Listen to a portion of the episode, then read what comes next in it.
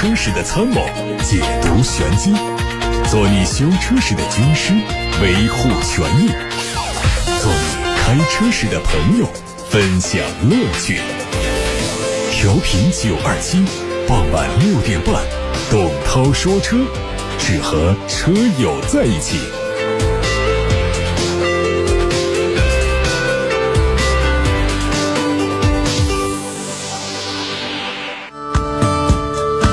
各位晚上好，我是董涛。大家关于选车用车的问题，关于汽车消费维权的投诉，现在可以发送到直播间来，八六八六六六六六。楚天交广呼叫中心的热线正在开通，还有董涛说车的微信公众号，也可以图文留言。好看新闻，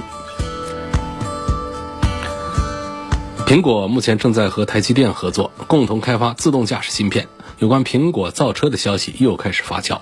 海外媒体说。苹果正在美国设立汽车组装厂，并开始和全球汽车电子供应商展开初步合作洽谈。预计在二零二四或者是二零二五年，苹果汽车就会正式亮相。我们从国家质检总局缺陷产品管理中心了解到一个信息：捷豹路虎中国投资有限公司决定召回二零一八年十一月二十八号。到二零二零年八月三十一号期间生产的部分进口的二零一九至二零二零款的路虎发现，总共七千辆；还有奇瑞捷豹路虎生产的二零二零款的路虎发现运动、路虎揽胜激光轻度混合动力，总共有三万多辆。这批车的生产日期是二零一九年四月十八号到二零二零年的十月十四号期间。进口的2019至2020款路虎发现，因为制造工艺问题，蓄电池的接地螺栓可能受损，导致蓄电池接地螺栓和底盘接地不良。极端情况下，可能出现车辆电力中断，造成车辆无法启动，或车辆行驶中发动机熄火，并影响转向助力、刹车助力等功能，存在安全隐患。捷豹路虎中国投资有限公司将会免费为召回范围内的车辆安装一个新的蓄电池接地螺栓，消除隐患。而国产的发现运动、揽胜激光轻混，可能是因为轻度混合动力电气系统偶发过载导致的直流直流转换器。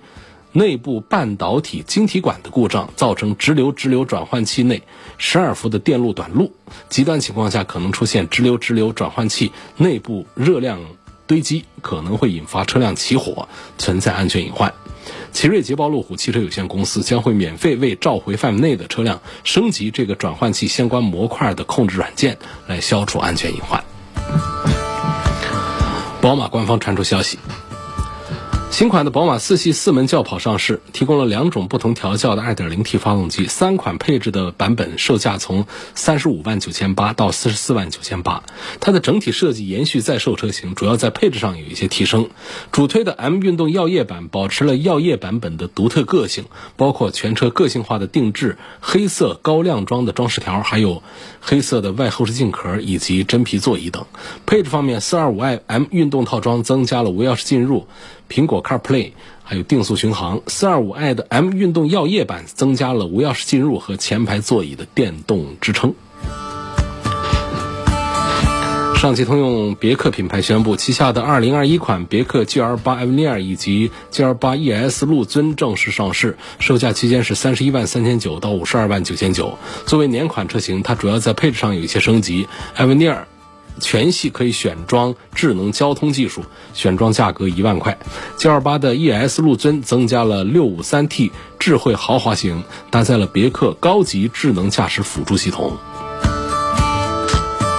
北京现代的新款现代 X 三五已经上市，四款配置的价格区间是十二万九千八到十五万五千八。作为改款车，它的前脸设计得到更新，横置的头灯和带有镀铬装饰的中网相连接，视觉效果是很时尚。尾部造型变化很大，采用了黑色的贯穿式风格，中间的现代英文替代了传统的 logo，设计比较新颖。内饰方面，它换上了嵌入式的竖状的大尺寸中控屏，还配合竖状的空调出风口以及三辐式的平底方向盘，就更加时尚和动感。动力是优化之后的 1.4T 和2.0升的自然吸气。吉普牧马人的 4XE 在位于美国俄亥俄州的工厂下线投产，它将在明年年初在中国、欧洲和美国上市。作为牧马人的插电混动版本，它用 2.0T 发动机加双电机组成的插电混合动力系统，纯电模式下的续航里程40公里。外观和燃油版基本一致，细节有一些调整，包括在发动机盖、车身 logo 等处增加了象征新能源汽车的蓝色元素。前翼子板处的充电接口还有尾部带有 4xe 的标志。在内饰部分和燃油版的最大区别来自于座椅和装饰上都加进了电光蓝色的缝线，进一步彰显它插电式混合动力车型的特性。海外媒体曝光了一组新款斯柯达柯迪亚克的渲染图，有望在明年上半年发布。它的整体造型和现款一致，对中网和大灯细节做了重新设计，尾部是全新的尾灯，并且在中间使用了一条银色的装饰条进行连接。动力除了常规燃油版之外，还会增加插电式混合动力。星途全新旗舰 SUV VX 将在明年三月份正式上市，四款配置的售价是十九万到二十二万。配置上用上了双十二点三英寸的大连屏，还有内置了雄狮智云四点零系统，以及 AR 实景导航、疲劳监测这样的。拔高性质的配置或许会以标配的形式出现在 2.0T 的版本上，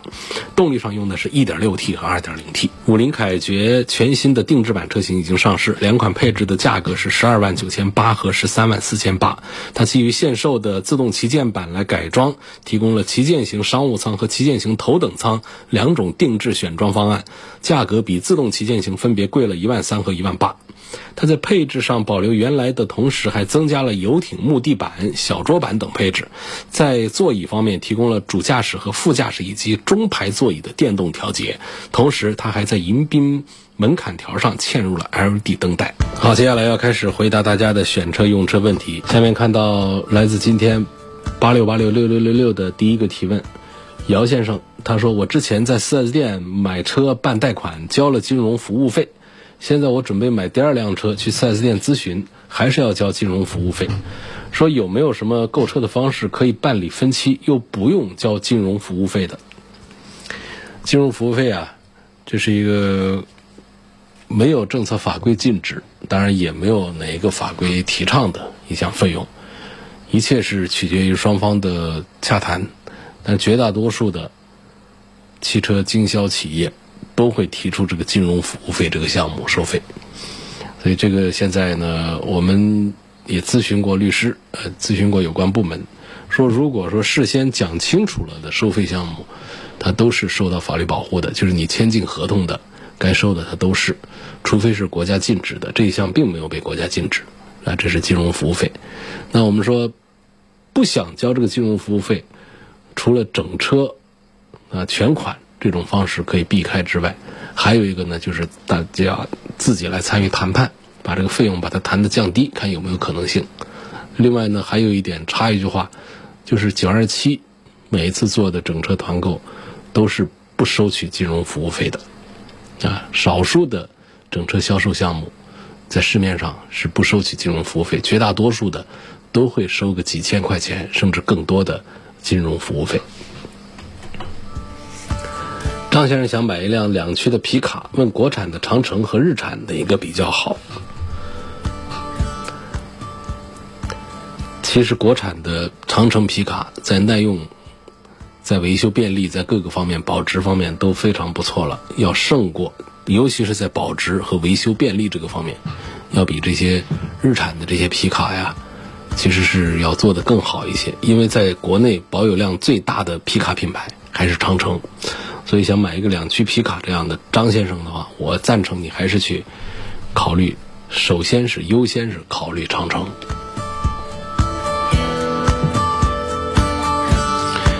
来看看董涛说车微信公众号的后台，有个朋友希望能够介绍一下奔驰 E 三百和同价位的推荐，还问哪个版本值得买。这都是一个老生常谈的一个话题，就是花四十万左右来买一个 C 级轿车嘛。C 级轿车都知道 BBA 嘛，BBA 大家现现在就是这观点已经都形成了，奔驰的还是销售量也比较大，然后比较豪华，但是呢，这个车本身呢没有五系的好。要说价格最便宜的是谁呢？还是奥迪的 A 六啊？所以这三个车基本上在市面上就这么一个定位。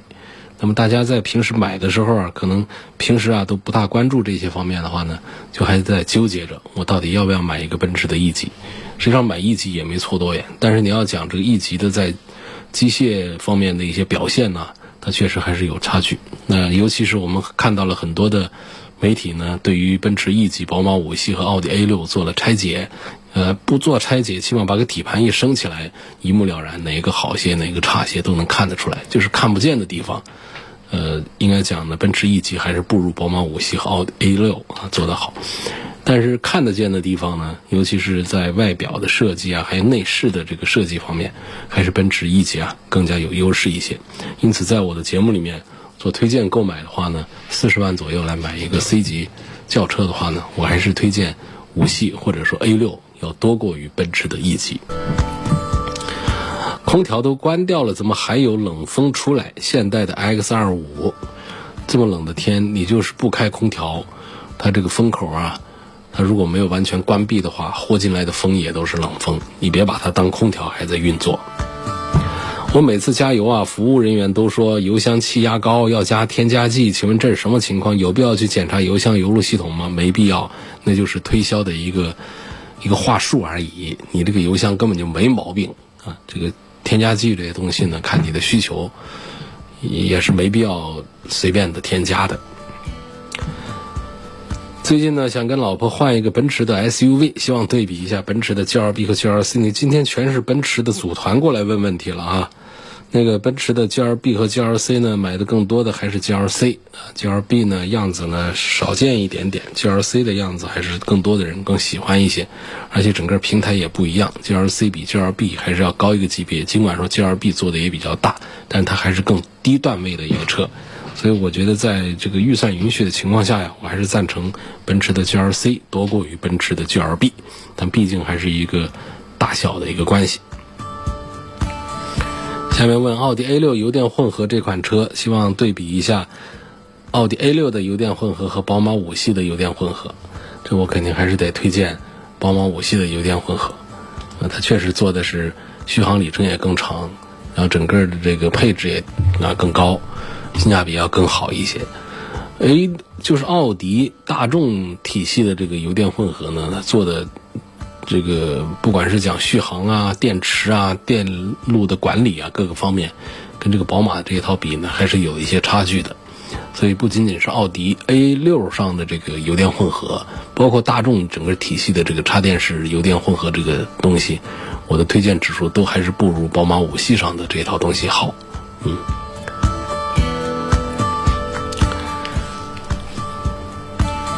啊，这个可能这话说的不够具体啊，听起来比较空泛。说怎么就不如它好？你首先我们讲这个一插电式混合动力有几个点，一个是节油的表现和动力的输出这个表现，这个倒不是最重要的，大家体会不是很直观。比较直观的就是我们充满一次电之后，它能够往前跑多远，纯电能够跑多远。呃，这个我想，这个作为这个插电式混合动力，我们应该首先关注这么一个点。那过去有个五十公里左右啊就可以了，但现在都得八九十公里往上走。那么在奥迪 A 六这个车上，以大众为就整个大众体系的插电式混合动力，它的续航里程都比较短，都在五十公里左右。这个数字实在是，呃，就是现在的很普通的一个水平，也不能说是特别差，反正就差也没没差哪儿去。但是呢，到了这个插电式混合动力上面的这个宝马五系上呢，就可以干到九十五公里到一百公里，这基本上是翻了一番。所以从这个指标上，我们就能看出来，在插电式混合动力技术上，宝马确实是在豪华品牌里面做的是比较过硬、比较好的。而整个的五系的新能源的销量，也是在豪华品牌当中是做的最大的。下面有网友呢，他希望能介绍的。这个对比呢是小鹏的 G 三和小鹏的 P 七应该怎么买？我且不说这个 G 三值不值得买啊，这个 P 七呢，我觉得要是跟这个比亚迪的汉在一块做对比的时候，它确实是优势不明显啊，车子又小一些，然后电池呢也没有比亚迪的汉好，所以如果是在 G 三和 P 七当中呢，我觉得图个便宜十几万块钱买一个 G 三，那还是可以的，但是你要花二十万以上。来买一个纯电的轿车的话，我觉得应该是去考虑比亚迪的汉的，所以这个小鹏的 P7 我是不推荐，推荐要么看一下小鹏的 G 三，这个便宜十几万块钱，要么是二十几万想买一个大大方方的一个 C 级的纯电的轿车的话，你不应该看 P 七，应该买的是比亚迪的汉。嗯，下面看到有网友说，吉普的大指挥官呢，二零一八真享版自己把六个喇叭都换掉了，现在老是有类似耳鸣的声音。嗯，看到网上说是主动降噪模块发出的声音，问涛哥有没有办法解决？呃，这个喇叭呢，大家更换的时候还是要找有经验的店子啊，给大家来做，不能随便一换。确实是现在有一些车上呢用上了这个技术，就是主动降噪模块，它通过喇叭发出一个特殊的一个频率的一个呃一个波段的一一个声音，它来抵消我们户外的那些声音。啊，然后让我们的耳朵呢听听外面的户外的声音呢，就嘈杂的那种杂音呢，听得更轻一些。这个就是一个降噪模块的一个原理。这个原理已经广泛应用在我们的一些头戴式的耳机上，有的也会用，然后在一些汽车上也会用。其实成本并不高，但是这个技术呢效果还是比较好。所以你这自己把这个喇叭换掉的话呢，可能就破坏了整个的这个这个这个体系，然后呢让这个。耳朵啊，听起来有耳鸣的这声音，具体的解决方案呢？我觉得可能还是得还原，还原原来的状态。其实吉普的车呢，别的方面都不怎么好，但是有一样东西，就是吉普的车，它其实喇叭配的都还是不错的，它的基础音效还是有一些保证的，基础音质啊还是不错的。如果我们要做这样的整体的换音响，把它做提升的话呢，还是要找更加大的。有经验的店子来做才好，否则的话就会遇到你说的这种情况。所以你现在的解决方案恐怕就是得还原，或者说想办法把这个主动降噪模块把它给关闭掉，才可以解决这个耳鸣的问题。想入手领克零五，推荐一下是买它的两驱顶配好，还是买它的四驱顶配好？呃，这个领克上用的这个博格华纳的四驱呢，其实还是很不错的。呃，这套四驱啊，它用在了很多的这个大的主机厂啊，业务范围也是比较广的，包括宝马呀、捷豹、路虎啊，很多厂家都会用这个博格华纳的这个这些很多的供应的一些配件。那么这一套四驱呢，它是博格华纳的第五代的啊四驱，它的表现还很不错。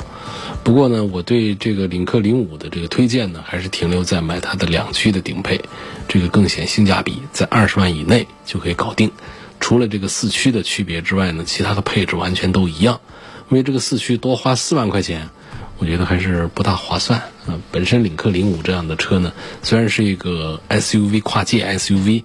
但我们也主要就是在城市公路上使用。也没有必要多花四万块钱来破坏它的性价比。我觉得在二十万下方来买一个领克零五，确实是性价比表现很不错的，动力配置各个方面都是一样的，没必要多花四万块钱去买那个四驱。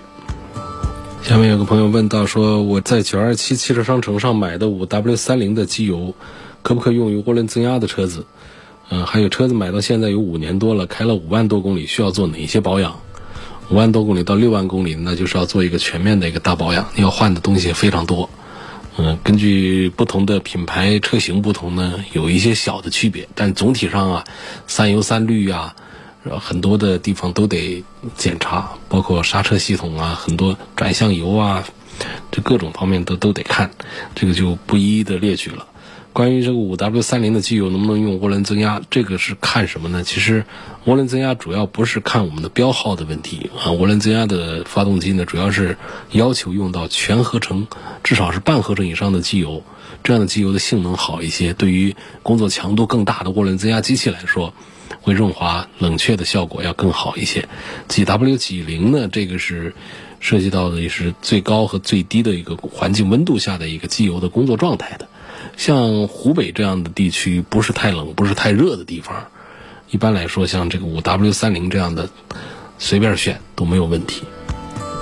凯迪拉克的 CT 五值不值得买？这推荐还是比较多的。凯迪拉克的产品就性价比推荐，主要是因为它车子又大，价格又便宜，所以推荐比较多。还有朋友说，希望在节目时段能听到解答，要么就是提问渠道不对了，你提问渠道是对的，通过微信公众号的后台问就可以。他说，最近世嘉的车有时候发动机故障灯报警，估计是积碳，用油路三效有没有用？油路三效根据九二七定制生产销售了这么多年来。呃，得出的经验就是总结就是，对于中度和轻度的积碳的效果是非常的明显的。重度积碳，别说是油路三效，油路八效都拿它没办法，都得拆机来做，呃，铲除的。所以中度、轻度的这种亮了灯的这种发动机还能走，就是有点儿抖动啊，呃，有点油耗偏高啊，动力稍微有点衰减的这种中度以下的这种积碳的现象的这个治理啊，效果是比较明显的。好，今天差不多就到这儿了。感谢大家收听和参与晚上六点半到七点半钟直播的董涛说车。